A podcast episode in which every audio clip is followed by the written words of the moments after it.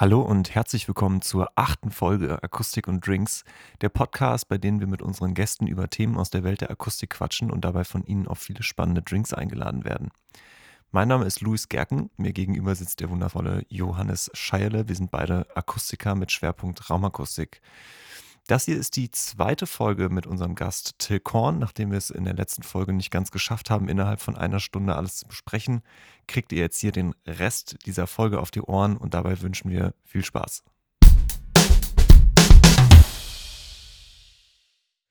Nachdem wir jetzt über die ganzen ähm, porösen Absorber und ihre Materialien gesprochen haben, die ja, wie wir vorhin auch schon festgestellt haben, eher im Mittenfrequenz- bzw. hochfrequenten Bereich arbeiten. Können wir jetzt langsam arbeiten wir uns jetzt nach unten vor und ich würde jetzt sagen, jetzt gehen wir zu dem Tiefmittenbereich, also dem Bereich zwischen 250 und 100 Hertz, ähm, wo auch sehr, sehr viele interessante Dinge passieren und zwar auch relativ häufig und die uns dann doch schon eher in Probleme bringen, weil das genau der Grenzbereich ist, in dem wir mit einem porösen Absorber nicht mehr wirklich arbeiten können. Und auch andere Lösungen, andere Lösungen eher schwierig sind, sie dorthin zu konstruieren, dass sie dort ihre Wirksamkeit entfalten. Poröse Absorber ja, aber nur bei äußerst hohen Dicken. Ja, also jetzt die Ausführung eines porösen Absorbers als Bassfalle ist durchaus bis gut 100 Hertz noch wirkungsvoll. Ich glaube, es ist kein riesengroßes Problem, mit reinem porösem Material, ohne jetzt komplett durchzudrehen, in der Ecke ein Modul hinzukriegen, was bis ganz nach unten, bis zu 30 Hertz, nahezu 50 Prozent noch absorbiert. In dem Zusammenhang ja. Allerdings würden wir dann auch nur die Moden und die Resonanzen bekämpfen, die sich halt in den Ecken halt entwickeln. Ja. Und dazu kommt, dass poröse Absorber zwangsläufig nicht nur diese besprochenen tiefen, tiefen Frequenzen absorbieren, sondern auch nach oben hin ebenfalls alles wegabsorbieren und zwar noch viel mehr. Das heißt, es gibt Spezialfälle oder es sind oft nicht nur Spezialfälle, sondern es ist oft so, dass ich vielleicht nur 40 Hertz absorbieren möchte und eben nicht die 20.000 Hertz, die darüber kommen. Was nämlich zur Folge hätte, was leider sehr häufig passiert, dass wir eine sogenannte Überdämpfung im hochfrequenten Bereich in einem Raum haben, wohingegen im niederfrequenten oder mittenfrequenten Bereich wie immer noch viel zu starke Nachhaltszeiten auf, auffinden können. Die Problematik bei den porösen Absorbern im Mittelfrequenz- oder Tiefmittenbereich haben wir zwar nicht in den Ecken, wo wir sie als Bassfalle verwenden können, allerdings bei großen Flächen, wenn wir, wenn wir sie einfach bei parallel zueinander stehenden Wänden als Breitbandabsorber halt hinsetzen wollen. Wir kommen einfach in diesem Frequenzbereich meistens nicht hin und dazu ähm, kommt außerdem noch, dass in dem Bereich häufig eher Raummoden oder Resonanzfrequenzen das Problem sind und gar kein breitbandiges Spektrum mehr auftritt. Das heißt, wir wollen versuchen, hier möglichst gezielt eine Absorption durchzuführen die sich auf eine bestimmte Frequenz bezieht oder ein schmale, sehr schmales Frequenzband und versuchen dort gezielt zu absorbieren, damit wir eben die Überdämpfungen in anderen Frequenzbereichen halt nicht weiter voranschreiten lassen. Und um das zu tun, gibt es die Möglichkeit, sogenannte Plattenschwinger zu nehmen, also der einen, einen Absorber, der über, der selber resoniert bei der Frequenz, die das Problem darstellt und über seine Resonanz der eigentlichen Schallwelle Energie entzieht. Das wäre in dem Zusammenhang der Plattenschwinger, der sehr in meinen Augen mit eigentlich am effektivsten arbeitet dafür, für das, was wir machen wollen, weil er eben aufgrund einer, ähm, eines, einer gewissen Bandbreite, in der er greift, uns eben nicht eine ganz, äh, eine ganz steile, einen ganz steilen Peak halt rauszieht, sondern auch all das, was in dem Bereich dann mit drumherum passiert. Das heißt also, er senkt uns äh, er zieht uns eine leichte Senke im gesamten Frequenzspektrum und zieht uns halt nicht im schlimmsten Falle eine, wirklich eine, eine spitze Nadel in, unserer, in unser Nachhaltzeitbild. Die Funktionsweise eines Plattenschwingers, die ist theoretisch gesehen sehr, sehr simpel. Die praktische Umsetzung hingegen ist es überhaupt nicht. Und nicht nur, dass die eigentliche Konstruktion eines Plattenschwingers relativ komplex ist, wenn man es ideal machen möchte, ähm, ist es halt auch so, dass die äußeren Bedingungen, unter denen wir diesen Plattenschwinger herstellen müssen, sich häufig halt auch ganz stark verändern. Natürlich könnte man jetzt auch wieder mit einer Normgröße arbeiten, 120 x 60, wie zum Beispiel mit den Hofer-Rahmen, damit es dort hineinpasst. Ich glaube, die sind, oder die sind 60 x 60 ist das Standardmaß von Hofer, glaube ich. Das Trockenbaumaß.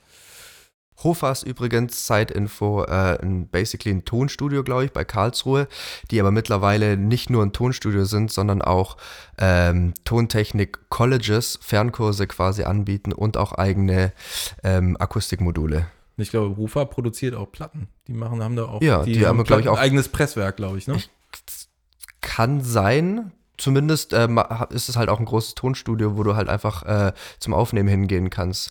Und ich glaube, ist es nicht sogar auch ein Label? Könnte auch gut sein, ja. Also quasi ein, äh, ein, äh, ein großes Musikzentrum mit allem, was dazugehört, kann man vielleicht sagen. Also um wieder zurückzukommen zu dem eigentlichen Plattenschwinger, jede Konstruktion oder jedes Mal wird das Ding, muss das Ding neu konstruiert werden, weil er in bestimmte Ecken muss, an bestimmte Wandflächen, bestimmte gestalterische Merkmale noch zusätzlich haben muss. Und damit ist halt auch die Fertigung von so einem Ding ähm, jedes Mal aufs Neue wieder neu reinlesen, neu gucken, wo kann ich, an welcher Stellschraube kann ich schrauben, um meine Frequenz anzupassen und unter welchen Bedingungen kann ich das Ding jetzt optimal für meinen Kunden neu entwickeln. Genau. Und es muss gestimmt werden. Wie ein, wie ein Instrument, wie eine Gitarrenseite, muss es auf eine ganz bestimmte Resonanzfrequenz gestimmt werden. Es gibt ja im Prinzip zwei große Sachen, die du verändern kannst, um deinen Plattenschwinger zu stimmen. Das ist einmal die flächenbezogene Masse deiner Membran bzw. deiner Platte vorne und es ist einmal die Tiefe des Moduls. Und dann die dritte Sache ist noch die, ähm, wie, wie, äh, wie viel Absorptionsmaterial ich da drin habe. Aber worauf ich auf jeden Fall hinaus will, ist, dass du mit unterschiedlichen Konfigurationen aus Frontplatte und Dicke des Moduls auf dieselbe Stimmfrequenz kommen kannst. Und je nach deiner Konfiguration hast du dann mit dieser Resonanzfrequenz zusammenhängend eine bestimmte Bandbreite. Das heißt, die kannst du auch steuern auf eine gewisse Art und Weise, sollte es dir völlig egal sein, wie dick dein Modul ist zum Beispiel. Wenn das aber fix ist, dann ist auch deine Bandbreite fix. Da sind wir jetzt aber schon an der grundlegenden Thematik, die Komplexität des Aufbaus eines Plattenschwingers. Unsere resonierende Fläche mit ihrer Masse darf nicht fest eingespannt sein. Das heißt, sie muss komplett schwingend gelagert sein. Es darf halt nicht gehalten werden. Das bedeutet, dass die nicht festgeschraubt wird an der Seite. Das heißt, er wird geklebt, aber dabei ist jetzt auch nicht egal, wie er geklebt wird. Du kannst ihn nicht einfach leimen. Er muss geklebt sein auf einem Kleber, der So elastisch ist, extrem elastisch und dass auch dieser ist. auch- Also eine der darf richtig dicke Schicht, der darf nicht dämpfen. Ja, okay. Das ist ja das Interessante. Das, deshalb macht es den Bau von so einem Plattenschwinger ja so kompliziert, weil der Kleber, also du darfst die, die Befestigung, dieses Auflager, wo diese Platte drauf liegt, darf die Schwingung der Platte eigentlich unter gar keinen Umständen bedämpfen, weil die Bedämpfung der Platte muss über die Luftfeder dahinter entstehen. Eigentlich nennt man das doch vollflächig fest eingespannt bei einem Plattenschalldämpfer, Nein. dachte ich. Nee, weil wenn du fest einspannst, dann ist die, dann aus dem Maschinenbau, wenn du das Ding fest einspannst, dann werden Kräfte in X-Richtung aufgenommen, Kräfte in Y-Richtung und es werden Momente aufgenommen. Damit hast du eine Einschwung, selbst wenn du die Momente nicht aufnimmst und die Platte, wenn du sie draufdrückst und sie würde sich wegbiegen, dann würde nämlich das E-Modul wieder eine Rolle spielen. Aber wir wollen ja gar nicht, dass die Platte nur in der Mitte schwingt, sondern wir wollen, dass die ganze Platte schwingt. Ja. Also muss diese ganze Platte halt umlaufend federnd gelagert sein. Also Nicht fest eingespannt, federnd und luftdicht gelagert. Also nehmen wir hier äh, aus dem Bad, wie heißt's? Du kannst es theoretisch mit einem Silikon oder du kannst, du kannst Silikon wunderbar als Kleber benutzen. Aber das Entscheidende ist, dass dir, also entweder du hast einen Kleber, der gleichzeitig Feder ist, was du aber eigentlich nicht kriegen kannst. Was, Ist das, wäre das bei Silikon nicht so? Ist, oder, Nee, also ich Silikon- stelle mir das sehr federnd vor gerade. nee, Silikon ist immer noch viel zu hart. Ach so. Also Silikon ist grundle- grundsätzlich ein weiches Material und auch Dauer, meistens auch dauerelastisch, glaube ich jedenfalls. Also ein dauerelastischer Kleber. Aber das Problem ist, dass dieser Kleber ja dennoch eine eigene Federkonstante hat. Ja. Diese Dauerelaste, diese, dieses elastische Material. Ja. Das bedeutet, du versuchst eigentlich eine Feder zu finden und diese Feder, die ultraleicht ist, die die entsprechende Masse auch aufnehmen kann. Dann sind wir beim, gehen wir gleich den nächsten Schritt in die Bauakustik, Masse-Federsystem, Schwingungsentkopplung von Böden. Da haben wir nämlich auch das Problem, wir haben eine Masse und die soll entsprechend gefedert werden. Diese Feder muss der Masse entsprechend angepasst werden mit ihrer eigenen Federkonstante. Und genau das haben wir hier im Plattenschwinger auch. Wir haben die Masse unserer Platte, unserer Membran, Mhm. also die Resonanzfläche. Und die Resonanzfläche muss über die Feder komplett entkoppelt werden. Und das muss halt miteinander verbunden werden und luftdicht werden. Mhm. Und äh, wenn die Platte auch zu schwer ist, dann, dann zieht sie ja sozusagen diese, diese Dichtung so weit nach unten und, sch- und, und zieht sie in die Länge und streckt sie, dass sie auch nicht mehr ordentlich als Feder funktioniert. Genau, dann treten dort Scherkräfte auf, die Federn werden falsch, werden falsch belastet und so weiter und so fort. Deshalb ist der Bau eines wirklich effektiven Plattenschwingers Mit einer schweren Platte. mit einer schweren Platte extrem schwingt. schwierig. Also es geht, man kann Mhm. auch wirklich sich einfach einen, man kann sich auch eine Holzkiste bauen mit einer Umlaufen, mit einer Nut außen. Und beim Zusammenbauen legt man da halt seine kleine, seine HDF-Platte rein und klebt die am Ende mit dem Silikon fest. Passt auf, dass die halt irgendwie nicht fest eingeklebt ist. Dann funktioniert das Ding auch. Aber es funktioniert halt eben nicht so effektiv. Das Problem ist, dass wir außen eine feste Einspannung haben. Wir haben dadurch auftretende Biegekennlinien im Material. Da sind wir dann beim E-Modul, der dafür entscheidend ist, wie sich dieses Material in Schwingung verhält. Und in einem solchen Moment haben wir dann nämlich auch das Problem, dass wir vom Mittelpunkt der Platte bis zum Außenpunkt verschiedene Steifig, also verschiedene Biegewerte haben. Mhm. Der Außenpunkt variiert aber bei einer Ecke. Wenn ich den Mittel, äh, bei einem, bei einem eckigen, bei einem nicht bei, sogar bei einem nicht, also bei allem, was nicht rund ist, variiert der Abstand vom Mittelpunkt zur Außenseite. Ja. Und darüber habe ich dann auch wieder verschiedenste Wirkungsweisen. Und deshalb ist diese ganze Platte schwingt gar nicht über die ganze Fläche, sondern nur ein gewisser Teilbereich im Mittel, im Innenbereich. Mhm. Damit ist halt bei einem so gebauten Absorber, der halt irgendwie fest eingespannte, eine fest eingespannte Resonanzplatte hat, haben wir halt eigentlich ein total ineffektives System, weil wir ganz viel dieser Oberfläche einfach nicht genutzt werden kann. Deshalb in dem Falle halt rund arbeiten. Baust du die gerne in rund?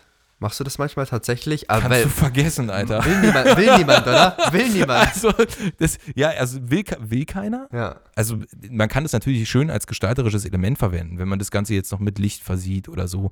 Also, wenn man jetzt als schwingende Platte beispielsweise eine gefrostete Acrylglasplatte nimmt, das ganze Ding noch mit einer mit einem LED-System von hinten verklappt, mit einer DMX-Steuerung versieht, dann hat man ein wunderbares Lichtelement, was dem in Veranstaltungsräumen mit einem Lichtsteuersignal angespielt werden kann. Und dann kann man da noch geile Effekte drüber setzen. Alles schön und gut. Und dann geht auch so ein rundes Teil. Aber wenn, also es kommt halt immer aufs Ausgangsmaterial drauf an, aber Holz rund biegen, vor allem kreisrund biegen, ist halt einfach, äh, ich habe es noch nicht gemacht, ich weiß, wie es geht, ich will es aber auch nicht machen. Ja, man müsste es, wenn dann so Holz, äh, Weinfass, Bierfass, Hol, äh, Holzfassmäßig irgendwie aufbauen, aber das äh, alles viel zu In. Fachbauweise Ja, tatsächlich, ja. Einzelrifts und dann, ja. Wäre auch eine Möglichkeit, schöne, schöne Option. Also wirklich schön. Stressig aber auch.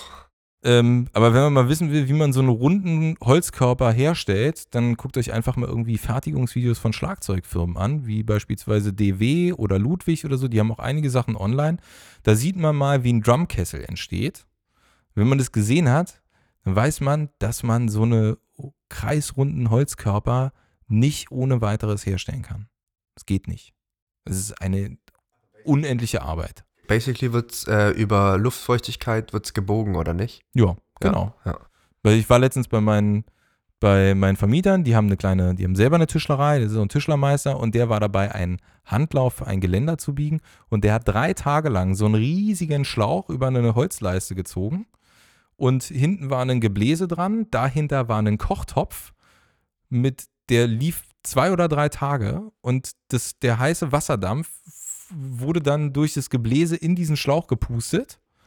Und damit haben die dieses ganze Ding, so einen drei Meter langen Holzbalken halt nass gemacht und das Holz gebogen und den vorher unter Spannung gesetzt.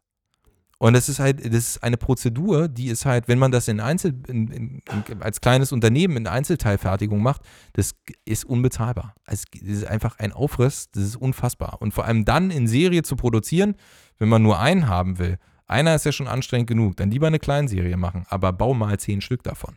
Ihr hört auf jeden Fall, Till hat auf jeden Fall auch noch einige Insights abseits von der Akustik, was Fertigungstechnik angeht.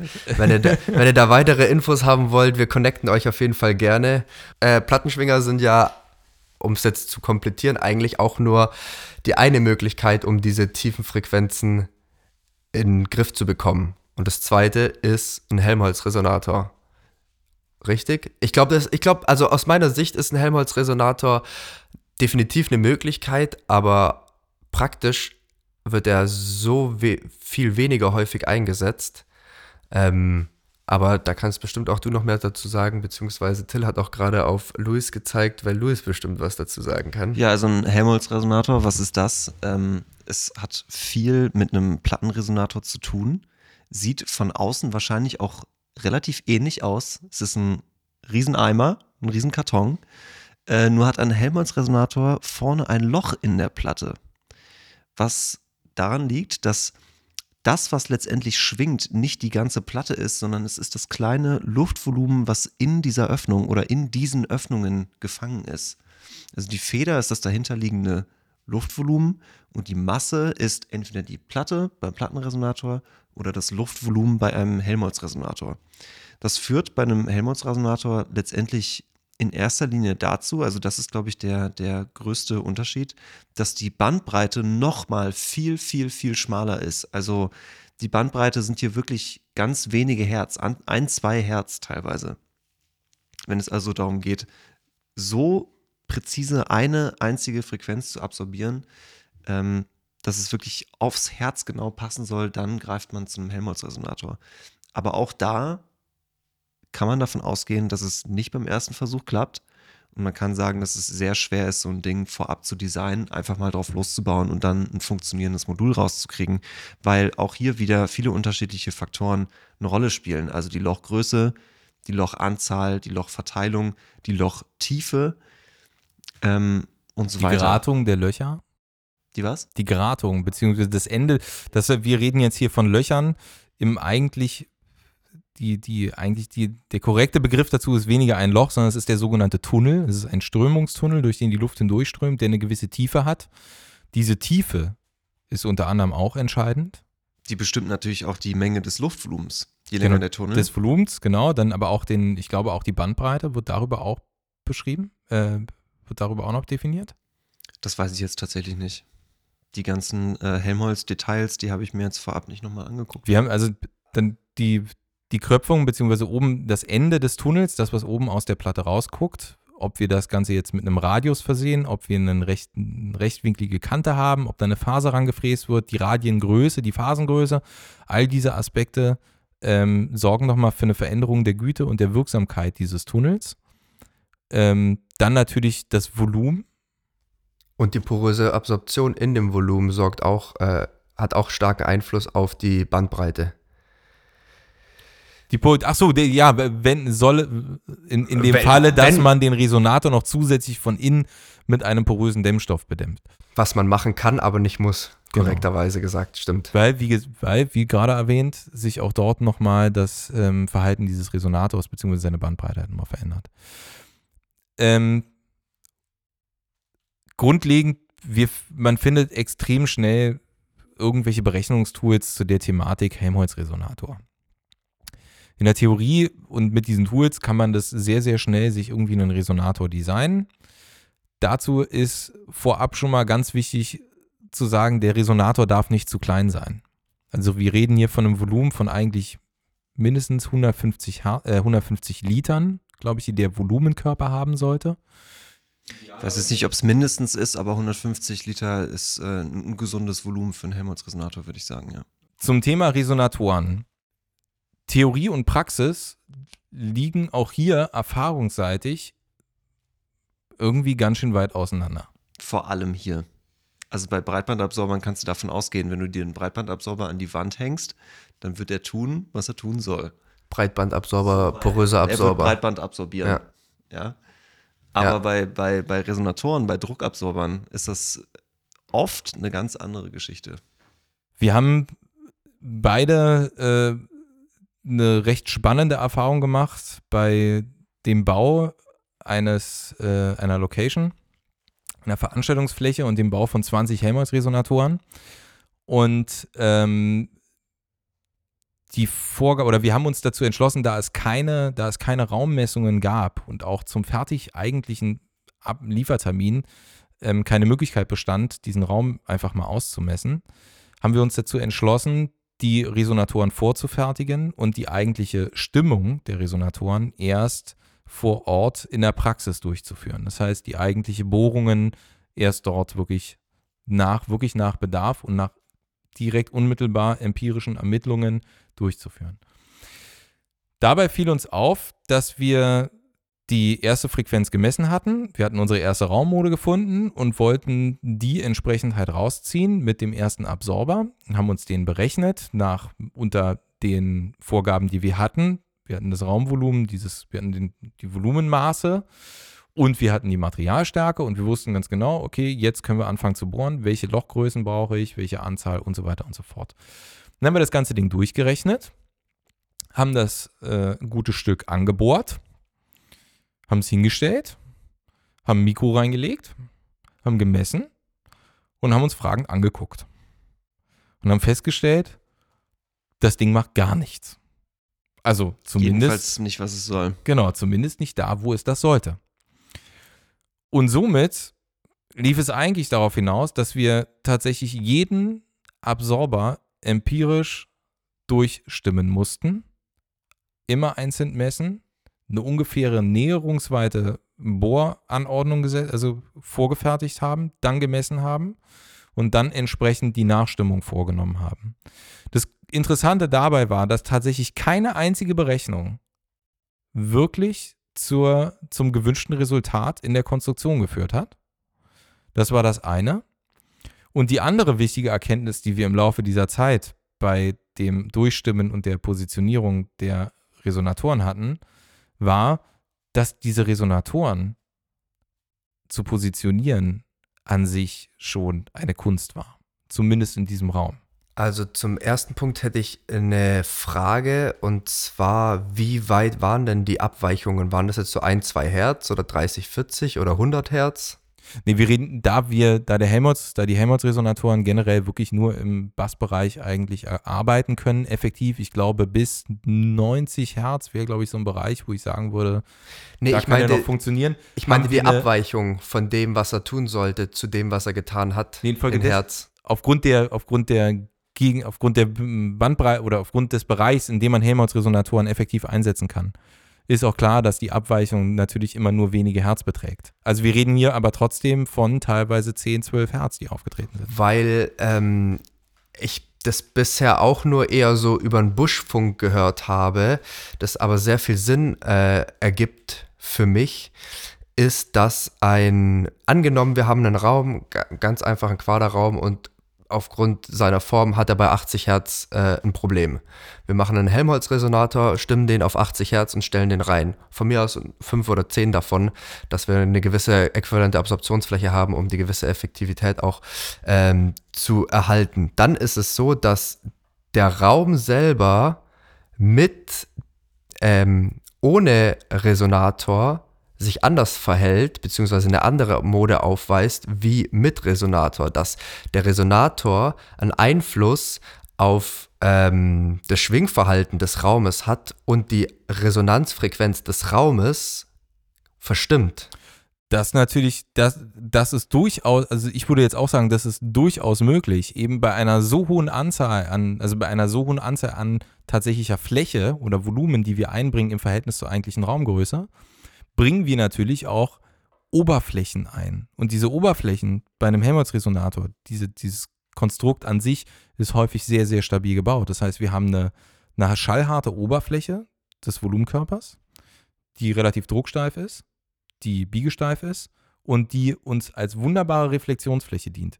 Wenn ich jetzt eine ganze Wand an Helmholtz-Resonatoren hochflanke und mir da eine Fläche baue von 5 mal 5 Metern, die haben eine Stärke von 20, 25 Zentimetern, dann verkürze ich einfach mal die Raumlänge auf 25 Zentimeter, gefühlt in dem Bereich.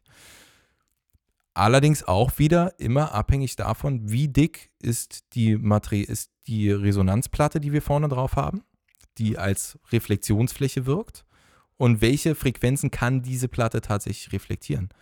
Wobei wir hier auch immer von der Größe der Fläche ausgehen müssen im Verhältnis zur eigentlichen Wellenlänge des zu reflektierenden, der zu reflektierenden Frequenz.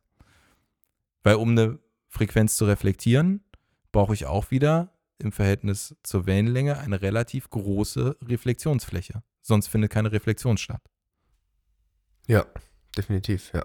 Das bedeutet, je größer die Wand ist, je mehr Absorption, je mehr Resonatoren ich stelle, je größer diese geschlossene Fläche ist, desto niedriger ist die mögliche Frequenz, die ich hier reflektieren kann. Ich bin gerade raus. Ich hab's Hast du hast es? Äh, nee, ich, ich hab's gerade gar nicht. Sorry. Das Hindernis muss groß im Vergleich zur Wellenlänge sein. Ansonsten wird die Welle das einfach ignorieren.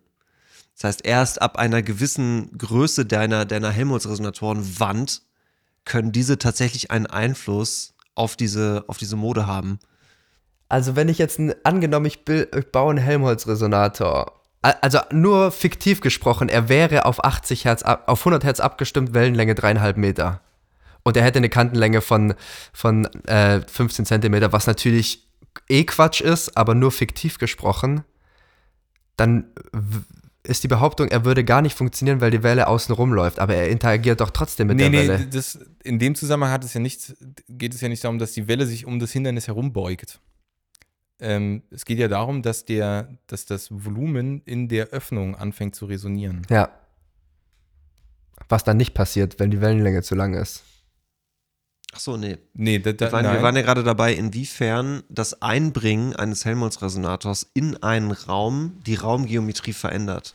Ja. und dadurch auch die Raumresonanzen verändert. Und davon kannst du ausgehen, wenn dein Resonator oder deine Resonatoren so groß sind, dass sie wirklich nennenswertes Hindernis bilden für die Ausbreitung der Schallwelle in deinem großen Raum. Aber die Anregung und die Funktionsweise des Helmholtz-Resonators in seiner Funktion als Helmholtz-Resonator und nicht in seiner Funktion als Hindernis für eine Schallwelle, da- das ist ja nochmal was anderes. Wie der jetzt als Resonator funktioniert, das ist ja de- dessen, dessen äh, unberührt. Mhm. Also Mhm. einer, der auf 30 Hertz gestimmt ist, äh, aber kleiner ist als 10 Meter, äh, wird wohl trotzdem funktionieren. Was ist, was, was, was, was ist die Lösung dieser Problematik? Oder was war die Lösung von eurer Problematik? Ganz konkret. Ja, in dem Zusammenhang, wir haben alles, wie man so schön wissenschaftlich sagt, empirisch ermittelt. Und am Ende Trial and. Error. Ja. Ist ja Hauptsache, es klingt gut. Das Problem war die Theorie und die Lösung war die Praxis. Scheiß auf die Theorie, Alter. Es muss einfach funktionieren. Ja, leider, ja, leider Ja. ist es so. Es klingt ein bisschen abgedroschen, aber im Endeffekt ist halt eigentlich das, was zählt. So. Also es ist, ich finde es, ich muss dazu einfach sagen, ich bin bei der ganzen Thematik wirklich sehr, sehr pragmatisch veranlagt, was vor allem daher rührt, dass ich keinerlei theoretische akustische Ausbildung genossen habe. Das heißt, ich habe mir das halt alles autodidakt irgendwie beigebracht, Stück für Stück. Das, was mich interessiert hat, das habe ich mir angelesen. Dann habe ich gebastelt und gebaut, habe geguckt, was geht, was nicht, habe Fehler gemacht, habe weitergelesen, habe Fehler behoben, habe neue Fehler gemacht, mir neue Dinge beigebracht und so weiter und so fort. Daher bin ich tatsächlich ein großer Verfechter ähm, diese, dieses Prinzips Try and Error. Einfach probiert's aus, macht es, experimentiert damit rum. Also ich will jeden, ich motiviere wirklich jeden gerne zu basteln, zu bauen, zu konstruieren, zu planen und so weiter. Egal aus welcher Richtung ich komme, ob ich jetzt wirklich mit der theoretischen, mit dem theoretischen Wissen arbeite und mir erstmal ganz, ganz viel anlese und versuche dann umzusetzen oder halt wirklich beim Umsetzen lese oder lese und dabei gleich umsetze, spielt keine Rolle. Und selbst wenn ich nur aus, also nur in Anführungsstrichen, aus einer theoretischen Herangehensweise daher komme, das bedeutet halt eben aus einem Studium heraus, aus einem wissenschaftlichen Aspekt, ähm, den ich wirklich unglaublich, ich beneide jeden, der diese Out, der in irgendeiner Art und Weise in die Richtung studiert hat, weil ich es einfach unfassbar spannend finde. Aber das kam alles erst im Laufe der Zeit. Nur durch meine Arbeit sehe ich halt einfach, dass es halt, ähm, es ist halt in der freien Wirtschaft und in der Praxis halt leider sind viele theoretische, wundervolle, interessante Aspekte einfach nicht umzusetzen. Es gibt keine Zeit. Also, niemand bezahlt es einem. Die Leute interessiert es auch nicht. Die wollen es auch gar nicht wissen. Die verstehen es sowieso nicht. Und das Einzige, was zählt, ist das Resultat. Und wie ich da hinkomme, spielt auch keine Rolle. Weil letzten Endes, wir müssen halt, wenn wir sowas machen, wenn wir uns Räume gestalten, unsere eigenen, unsere Proberäume, unser Wohnzimmer umbauen und so weiter und so fort. Das erste grundlegende Problem, was wir überall haben, sind eben zu lange Nachhaltzeiten. Immer. Und wenn wir die halbwegs im Griff haben, dann gucken wir uns an, was für Resonanzen wir haben. Und viele kann man auch durch Lautsprecherpositionierung halt wieder verändern und verschieben. Und dann kann man auch feststellen, liegt es jetzt, ist es die eigentliche Raumresonanz, die durch seine Geometrie entsteht, oder ist es eine Resonanz, die eben durch den Lautsprecher an dieser Position entsteht? Was ist halt fremdinduziert und was ist halt durch den Raum gegeben? Und Macht einfach, experimentiert rum, probiert rum. Wenn ihr soweit seid, dass ihr wisst, okay, meine 135 Hertz, die gehen mir hart auf den Sack, dann überlegt euch halt, wie ihr diesen Plattenschwinger bauen könnt. Oder baut euch Absorber, die dick genug sind, um halt auf die 135 Hertz zu kommen. Seht Datenblätter durch. Wenn man dreimal 10 Zentimeter mit ein bisschen Abstand zueinander in einem Sandwich vor die Wand stellt, Breitbandabsorber, dann wird man auf jeden Fall auch an die 135 Hertz rankommen. Wenn ihr den Platz habt, macht's. Guckt einfach. Man könnte jetzt natürlich auch noch irgendwie anfangen mit irgendwelchen ähm, mit äh, Noise-Canceling-Systemen zu arbeiten, um pro zu probieren, das, das Schallfeld im Raum künstlich zu verfälschen und da halt gegenzusteuern. Aber das sind alles Dinge, die werden in der Praxis, werden wir damit nicht arbeiten. Das wird in der Praxis niemals passieren. In der Akustik geht man sehr gerne von, von theoretischen Konzepten aus. Man geht von einer perfekten Raumgeometrie aus, von perfekten rechten Winkeln. Man geht von einem diffusen Schallfeld aus, man geht von schallharten Wänden aus. Das sind alles mathematische Hilfsstellungen, die es einem erlauben, Probleme so weit zu vereinfachen, dass man anfangen kann, damit zu rechnen.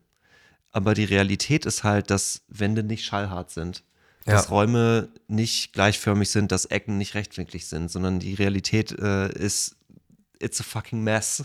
So. und äh, deswegen kannst du dir deine Resonanzfrequenz gerne ausrechnen und die gerne als Hilfestellung nehmen, aber wenn du das Ding am Ende zusammenbaust, musst du damit rechnen, dass es äh, gerne mal ein bisschen und manchmal auch völlig daneben liegt. Und ähm, dann muss man sich von da herantasten und kann das Gelernte, das was im Lehrbuch steht, oft nur als Hilfestellung verstehen und braucht sich nicht wundern oder darf zumindest nicht verzweifeln, wenn die Realität tatsächlich etwas anders aussieht. Also ich höre jetzt auch jeden gestandenen Wissenschaftler hinter seinem Rechner oder hinterm Kopfhörer schon die Hände über den Kopf zusammenschlagen und uns verfluchen. Ja, ja. es tut mir leid, aber ähm, es ist leider so. Vielleicht hat man auch die Theorie einfach falsch angewendet. Vielleicht haben wir die Theorie auch einfach nicht verstanden. Ja, das ist, was ich damit meine. Ich will ah, okay. ein bisschen vorsichtiger formulieren. okay, also ich bin kein Akademiker, ich darf das so sagen. Man sagt nicht, ich habe es nicht verstanden, man sagt, ich finde es interessant.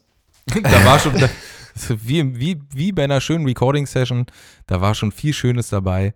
Aber lass uns doch nochmal einen Take machen. Es gab einige heitere Momente. Wollen wir noch ein letztes Thema abrippen? Also, äh, folgendes Szenario. Till, du bist Ingenieur für Raumakustik. Ich rufe dich an. Ich rufe dich an und sage: Hallo, immer wenn ich Musik höre, ist mein Nachbar genervt. Und du legst sofort auf. Warum? Als Raumakustiker lege ich in diesem Zusammenhang mit einem gewissen Zögern auf. Nicht sofort. Ja, du legst nicht wirklich auf. Ich wollte Nein, nein, nein, nein, nein. Ja. Ich, ich versuche ich versuch ja diese Analogie weiterzuspinnen. Ich, ich ähm, ich lege langsam auf.